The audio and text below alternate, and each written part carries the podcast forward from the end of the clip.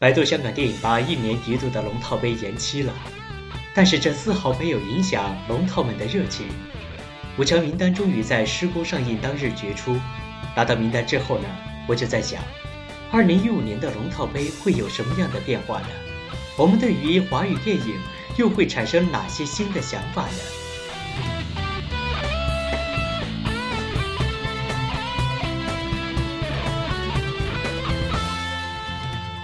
第一项，金囧奖。金囧奖毫无悬念地授给了王教主和傻强最后友谊的见证。唐伯虎之冲上云霄，还记得重口味上映不久，我就写过鸳鸯文化背后的焦虑。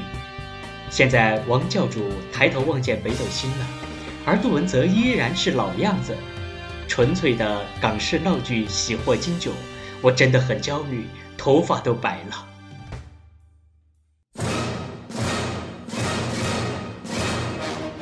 第二项年度热门电影，上文所说，抬头望见北斗星的王晶老师，在一四年贺岁档的《澳门风云》赚了个盆满钵满，过了一个翻身的新年。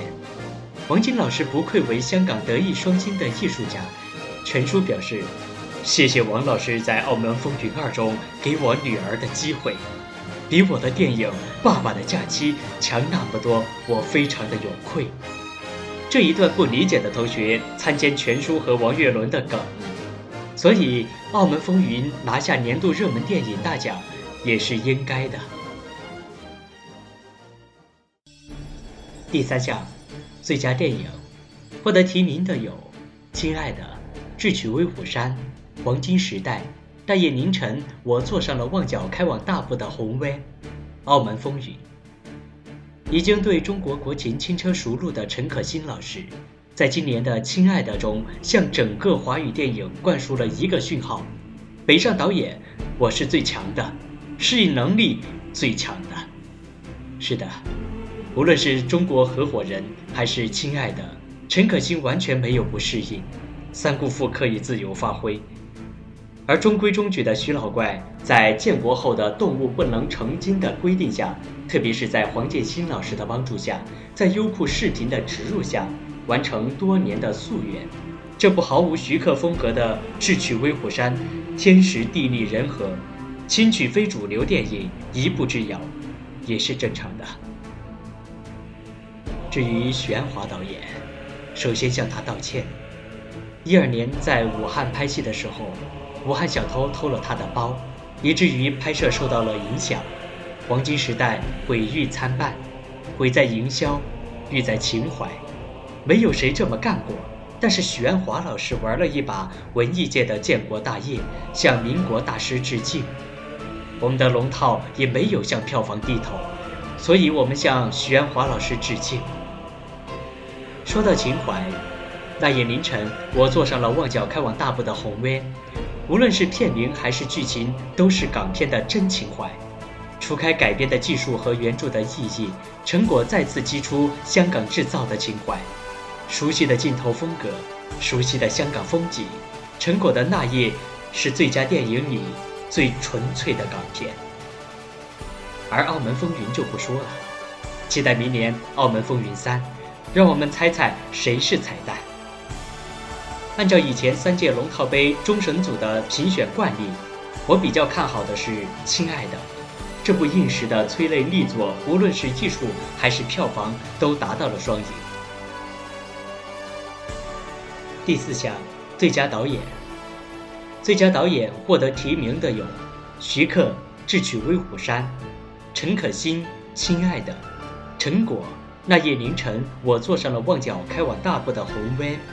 许鞍华《黄金时代》，谢丽文《卖得我和我妈妈》，最佳影片和最佳导演向来是不分家的，所以两个名单有重叠也是正常的。但是像这次重合这么厉害，我也是跪了。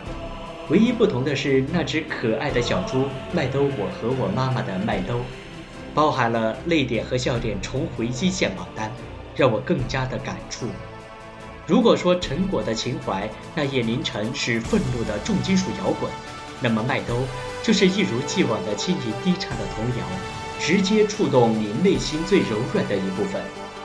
谢丽文的出现为情怀队扳回了一分。当然，亲爱的三姑父，我还是看好你哦。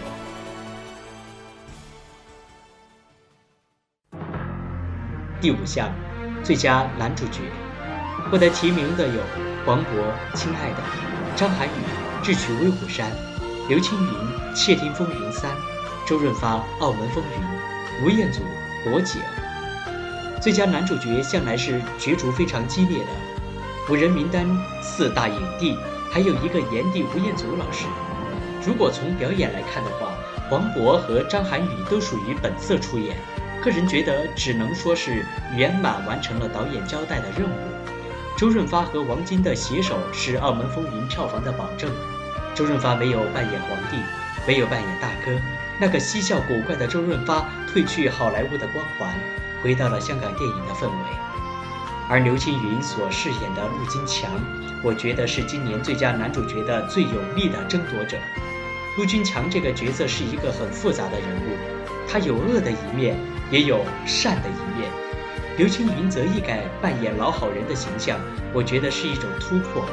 相比之下，吴彦祖则显得比较稚嫩。本身魔警我感觉有些失控，王伟业就更不好塑造了。